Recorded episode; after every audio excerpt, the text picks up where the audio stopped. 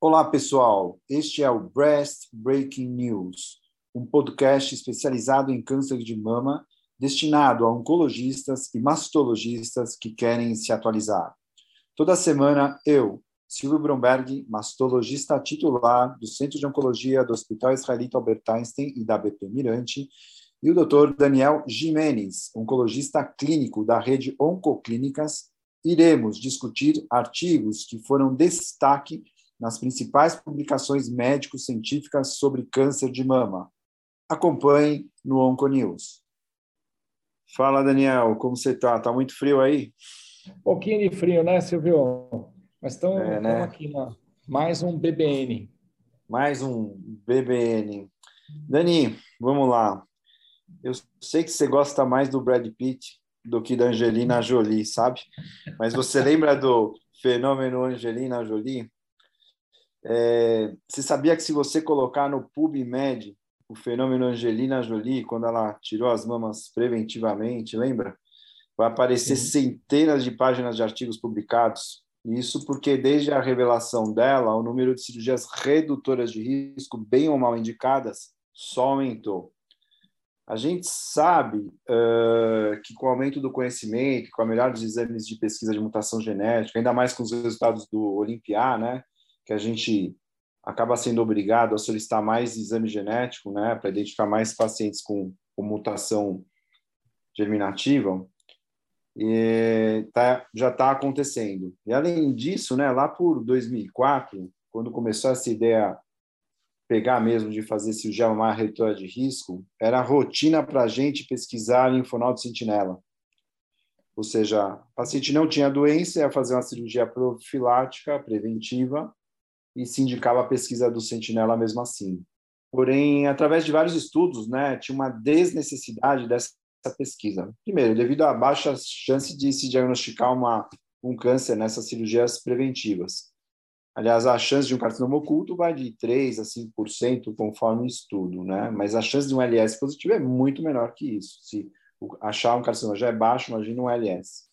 E aí tornou-se uma prática habitual não indicar a pesquisa de linfonodo sentinela nessas pacientes que iam fazer cirurgia profilática e que não tivessem doença identificada nos exames de imagem realizados previamente à cirurgia. Então, Dani, agora atualmente, né, conhecendo muito melhor os genes de alta penetrância, será que a gente não deveria voltar atrás e indicar linfonodo sentinela em pacientes com mutações germinativas identificadas como sendo de alto risco e que farão, então, uma adenectomia profilática? Considerando que, apesar de ser um procedimento simples, né, a pesquisa do sentinela pode sim, ainda aqui embaixo, percentual acarretar parestesia, linfedema, etc. Assim, essa indicação tem que ser muito bem ponderada. Em função disso, eu selecionei um estudo dessa semana que saiu na Annals Surgical Oncology, que é um estudo é, canadense, onde eh, eles fizeram, pegaram uma corte retrospectiva, né? O estudo, basicamente, ele vê a incidência de CA oculto em, em pacientes que têm genes de alta penetrância, né? E se a pesquisa do sentinela, nesse caso, seria necessária. Então, nessa corte retrospectiva, eles pegaram o objetivo primário era avaliar a incidência de carcinoma oculto em pacientes que tinham que realizavam cirurgia profilática e, e eram portadoras de mutação BRCA1, 2, PALB2 e outras variantes patogênicas de alta penetrância. E ainda o estudo procurou refinar, identificando fatores que pudessem aumentar a probabilidade de a gente encontrar um CA oculto, tanto faz invasivo ou in situ, e assim indicar a pesquisa do sentinela no procedimento. E aí eles selecionaram pacientes tratadas no Jewish General Hospital Seagull Center ou na McGill University durante o período de 2005 a 2021 e conseguiram, conforme os critérios, é, incluir 243 pacientes que eram portadoras de BRCA1, BRCA2, TP53, PALB2, CDH1 e PTEM todas com idade média de 44 anos. Cerca de metade das pacientes realizaram mastectomia profilática bilateral e pouco menos que a metade realizou mastectomia profilática no lateral. Veja, quando falo em mastectomia profilática, estou usando os termos que o estudo utilizou. As pacientes que realizaram essa mastectomia profilática unilateral tinha diagnóstico de câncer na outra mama. E aqui eles enfatizam que a análise desse estudo foi feita somente sobre as cirurgias preventivas. Todas as pacientes realizaram ressonância magnética pré-operatoriamente a decisão de realizar linfonodo sentinela ou não no ato cirúrgico cabia ao cirurgião responsável pelo caso. Em uma análise geral, acharam um risco de 1,6% de câncer oculto por paciente que realizou uma mastectomia preventiva e 0,9% para quem realizou mastectomia preventiva unilateral. Analisando somente os procedimentos cirúrgicos, das 371 mastectomias, eles viram uma incidência de 4,3% de câncer oculto, que bate com a literatura normal. E aí eles analisam que quando as pacientes tinham BIRADS 1, 2 ou 3 na ressonância pré-operatória, a incidência de CA oculto caía para 3%, e quando havia um diagnóstico de BIRADS 4 na ressonância pré-operatória, essa incidência de, de câncer teoricamente oculto ia para 13%. Analisando os 243 casos, eles evidenciaram que quando a paciente tinha um diagnóstico prévio de câncer de mama, a incidência de câncer oculto foi para 14%.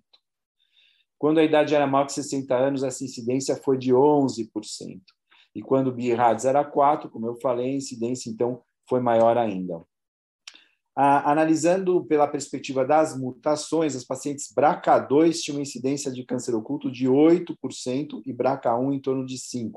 Então, veja que esses genes são um pouco mais, é, tem uma chance maior de encontrar coisas que a gente não espera. Então, analisando status axilar, entre as pacientes que realizaram abordagem axilar e tinham câncer oculto, somente em uma paciente o sentinela foi positivo. E durante um follow-up médio de seis anos dessa paciente, não houveram evidências de recorrência loco-regional nem de algum câncer, outro câncer primário de mama. Enfim, o estudo conclui que para as pacientes que carregam essas mutações de alta penetrância, que na ressonância pré-operatória são classificadas como BIRADS 1, 2, 3, podem ser poupadas da pesquisa do LS, porém, aquelas com BIRADS 4 na rema pré-operatória ou idade maior que 60 anos ou história pessoal pregressa de câncer de mama, essa sim tem indicação de pesquisa do LS. Bom, Dani, esse estudo é a maior série que analisa a presença de CA oculto em pacientes portadoras de genes de autopenetrância que fizeram uma mastectomia profilática. Olha, eu gostei do estudo. Simplesmente não justifica é, a não realização do LS nesse contexto por motivos de tempo cirúrgico, morbidade associada e econômico. Ao contrário, eles definem uma população, sim, que pode se beneficiar da pesquisa do LS durante a realização desse tipo de cirurgia. Algo que, pelo menos, a gente não tinha tão claro até então. E olha que a gente está bem, bem por cima da literatura, né, Dani? A gente estuda bastante, né? Então, é, esse dado não tinha. Geralmente, o argumento era um argumento muito mais econômico, né, e não baseado em tanta evidência. Agora, a gente conhecendo cada vez mais genes de alta penetrância, eu achei que o estudo era assim relevante, né? A gente normalmente não leva em consideração a idade da, da, da paciente, por exemplo, ou história pessoal para pedir uma um, para resolver fazer o sentinela. O que, que você achou, Dani? Algum comentário aí? Não, é interessante porque assim, eu acho que é o mesmo um, raciocínio que a gente leva mais ou menos com o ductal in situ, né? Você tem a doença extensa e você não faz um linfonodo sentinela, depois você encontra no AP um invasor, você fala, pelo amor, e agora, né? Como é que eu vou atrás desse linfonodo? E aqui não, nós não estamos se tratando de um situ, mas de uma paciente de alto risco, né? E Sim. a gente vê que a porcentagem de, de carcinoma oculto não é desprezível. Né? Então, é, é um, realmente uma situação. Agora, eu acho que assim, a literatura com relação a, a linfedema de linfonodo sentinela é em torno de 6%, se não me engano. Mas acho que é época de treinamento porque aqui na vida prática, linfonodo sentinela, não vejo. Não vejo linfedema, não vejo nada. Então, às vezes, sabe, poxa, fazer um linfonodo sentinela, por exemplo, tem um BRADS 4, num paciente que você vai fazer uma redutora de risco, fala, ai, gente, vai, faz um, que vai que encontra. E dependendo da faixa etária, tudo, a porcentagem é alta, né? É alta, é alta. Se o bobear é mais alta que do que está em ciclo extenso. É, eu... eu... não é? Eu achei bom o estudo, eu acho que, que tira um pouco a gente da mesmice, porque, é, como dizia uma fei, né, um idiota saca uma besteira e todos vão atrás, então essa ideia de nunca fazer virou meio que um dogma para todo mundo, e eu acho que a gente tem que, às vezes, reavaliar caso a caso, e é isso que o artigo levanta. Achei Agora, Dani, é, é, verdade que paciente diabético tem menos risco para câncer de mama? É isso? O paciente que usa essas medicações orais, ou pacientes que estão tentando emagrecer e usa metformina, por exemplo, elas têm menos risco? É verdade isso, Dani? Então, você sabe que, é, aí me lembram um dos San Antônios que eu fui, acho que foi mais ou menos uns 10 anos atrás, que o o grupo, é um, esses grupos como se fosse um Ministério da Saúde americano, é, observou que pacientes diabéticas tinham uma incidência menor de câncer de mama, um estudo populacional gigantesco.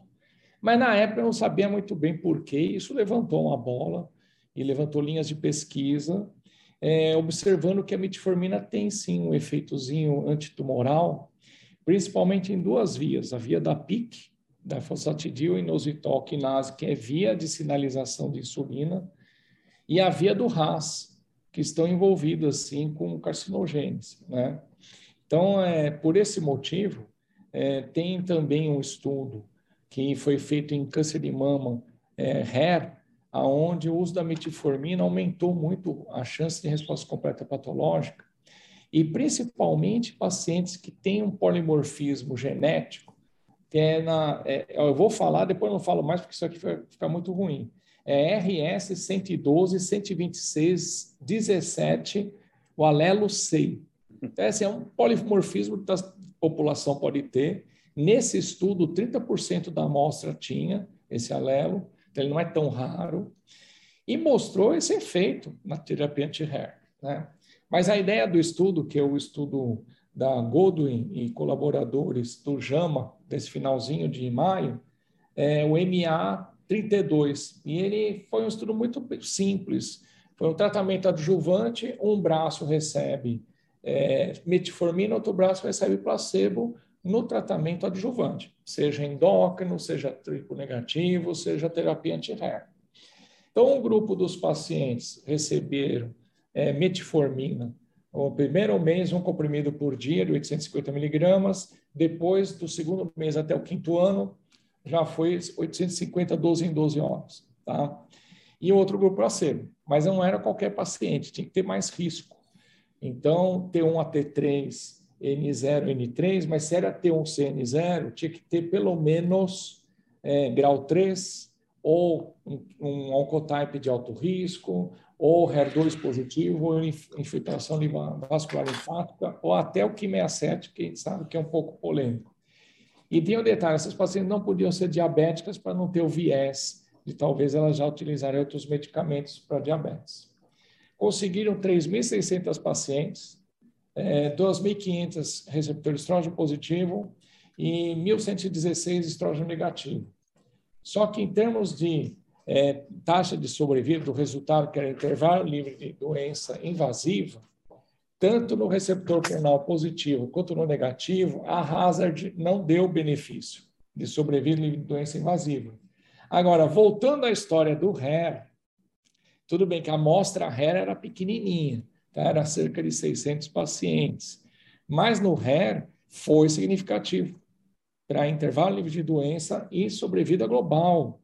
Então, assim, foi 0,64 para o grupo que recebeu metformina, um intervalo, intervalo de confiança de 0,3 a 0,9 e para sobrevida global 0,54 com um intervalo entre de 0,43 a 0,95.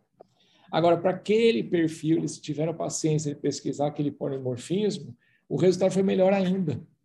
Foi 0,51 que foi de 0,31 intervalo de confiança, 0,31 a 0,83, e para sobrevida global foi 0,35. Então, assim, é um resultado, assim, chama atenção, vale a pena a gente ter que validar. É, parece que para luminal e para triplo negativo não funcionou, mas para HER2 tem algo aí dentro que pode agregar tanto benefícios é, em sobrevida, como até eventualmente você melhorar o desempenho do tratamento. Então, é muito bacana. Tá? Então, é um estudo provocativo, levantou hipótese, e eu acho que tudo bem, vamos dar metformina para todo mundo que tem HER2? Ainda não, mas eu acho que em breve esse, esse, esse ponto vai ser colocado com mais ênfase. É, eu, eu acho, Dani, que é, toda vez que tem essas medicações que são usadas rotineiramente na população, né, você pensar as estatinas, vitamina D, começa a sair paper de tudo que é lado para tentar associar. Claro, Exato. Né? E falta talvez é isso mesmo, é um refinamento de que talvez não sejam para todos, sejam para alguns. Mas a metformina é uma indicação que usa muito, né? E muita mulher usa, usa não só às vezes por intolerância a, a, ao açúcar, né? Como pacientes que têm ovário policístico ou, por exemplo, é, pacientes que têm um, um, sobrepeso ou uma obesidade ou até pacientes diabéticas, né? Então é muita gente que usa, né? Então, de repente, essa associação ela pode sim ser benéfica, porque as pacientes que são oncológicas, elas perguntam muito para a gente, né? Posso tomar isso? Posso tomar aquilo? Não vai fazer mais mal ou mais bem? Então, assim, eu acho que esse estudo ele, ele, ele ajuda a, a, a ele dá uma tendência num refinamento, né? Claro que se pegar, sim. se não for ver por subgrupo, mostra que não tem relação nenhuma a metformina, mas quando você começa a ver por subtipo molecular, seguramente você começa aqui talvez escolher melhor. Achei Exato. legal, Dani. Você acha, mas você acha que isso não muda a prática, eu acho, mas talvez dê um alívio na consciência de que, opa, talvez esteja adicionando algo a mais para essa paciente, né? Já a ideia para alguma tese, alguma pesquisa aí, porque ó, o tratamento neoadjuvante, o tiro é curto. O endpoint é, res, é resposta completa patológica, né? O problema é procurar esses alelos, entendeu? Assim, de, de fazer algum painel genético só nesse alelo, então eventualmente não é caro, né? Que você, você não vai fazer um painel genético hereditário, não, você já tem o, o nome e o sobrenome é do gene ATM e esse polimorfismo. Então você já tem um, uma referência para não ficar reinventando a roda, mas para confirmar. Mas sim, o polimorfismo teve uma resposta também no HER2? Principalmente. Então. Entendeu? Isso é interessante. Entendeu? É porque luminal, ou seja, já deu nicho, ó, é no ré. Exato, hein? exato. Então, talvez não precisa se preocupar com, com um é. exame mais sofisticado. E simples. Bom, Dani, muito bom. Esse é o Breast Breaking News, trazendo mais novidades aí semanalmente, né?